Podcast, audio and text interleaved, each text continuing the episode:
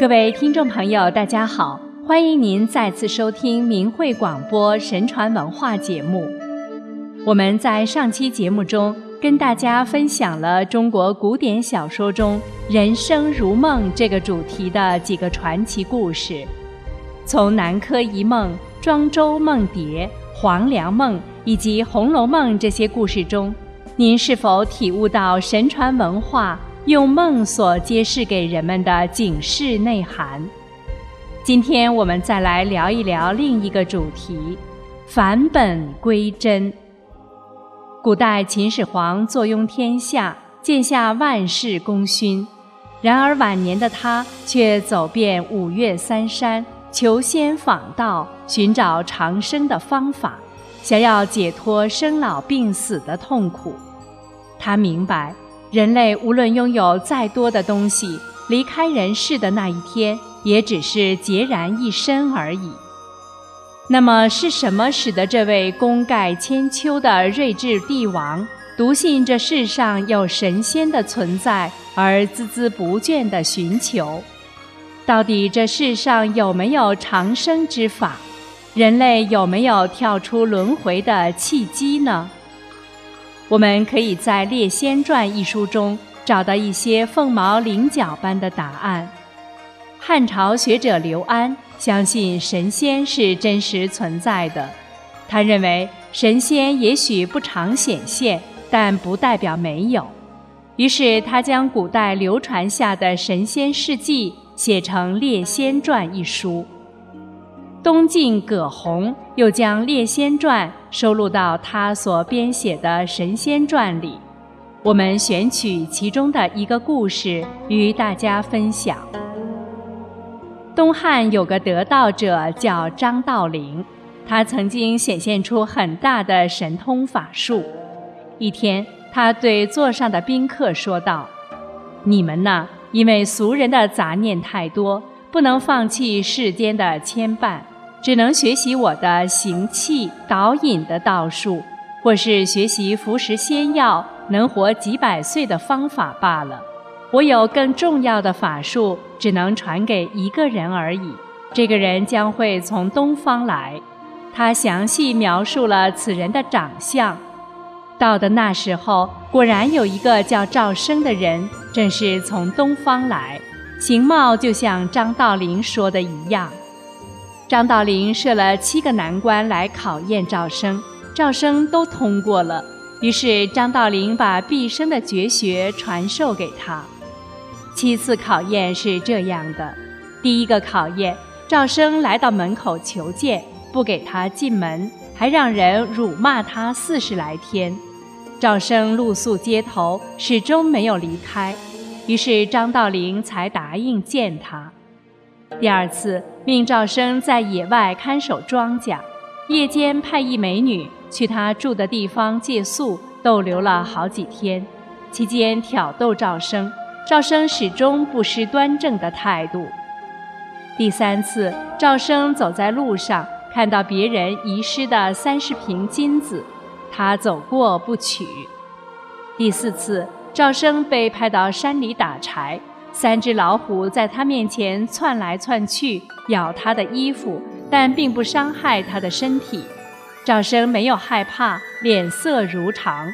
他对老虎说：“我是个道士，生平没有做过坏事，不以千里为远，想来侍奉恩师，学习长生的道术。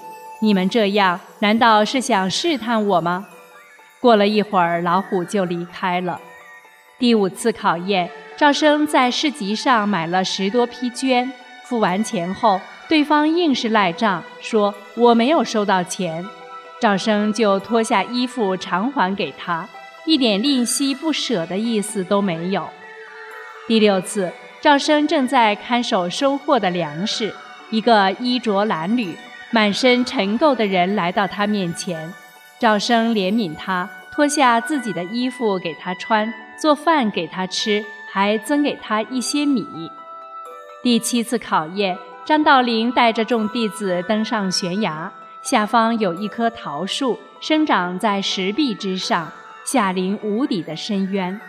张道陵对弟子说：“谁能采到桃子，我就把最重要的道术传给他。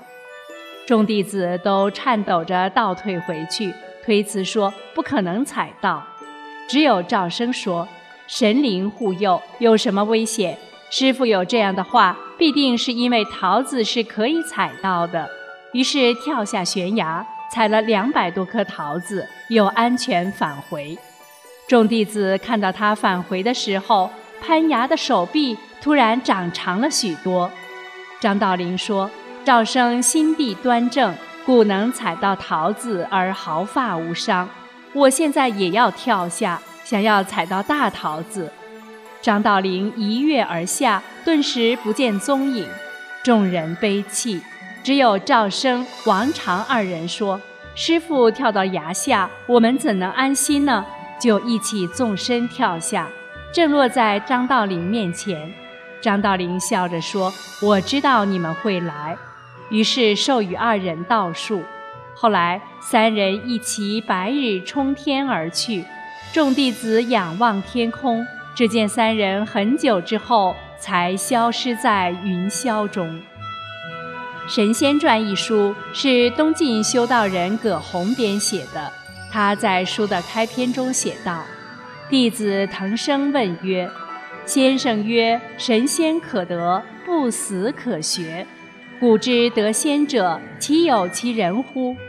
答曰：盖神仙幽隐，与世异流，世之所闻者，犹千不及一者也。于今复超极古之仙者，以传知真识远之事也。他认为成仙的方法是可以得到的，不死的道理是可以学习的。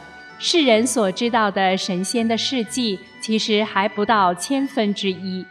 他把上古以来的神仙事迹编撰成书，正是要传给那些明智有识之士的。大家非常熟悉的《西游记》一书中写道：孙悟空本是天地所生的灵猴，在山林间寻得一处洞天福地。从此与猴子猴孙日日西游，无忧无虑。在悠悠岁月里，忽然有一天，他说，在欢乐之中，忽然感到了一点远虑，寿命终有尽时。到了那一天，又该怎么办呢？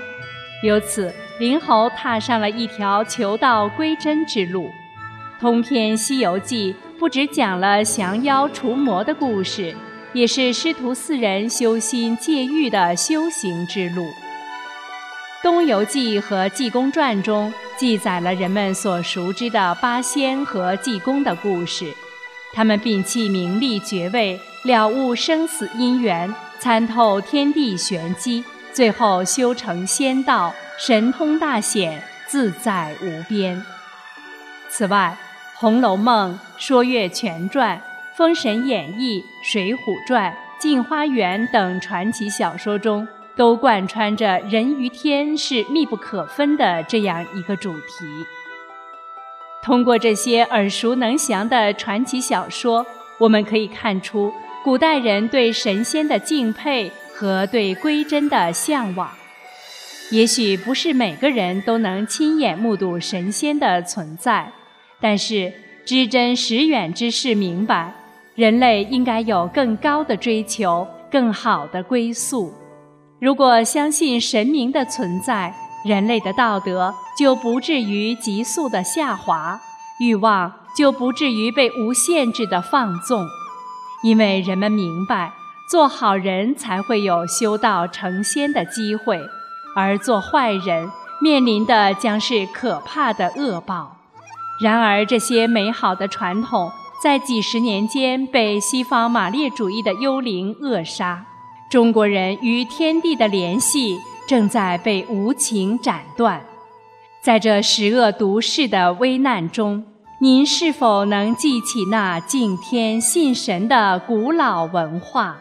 您是否还有那超脱世俗的更高的向往？好，听众朋友，今天的节目时间又要结束了。心语感谢您的收听，我们下次节目再见。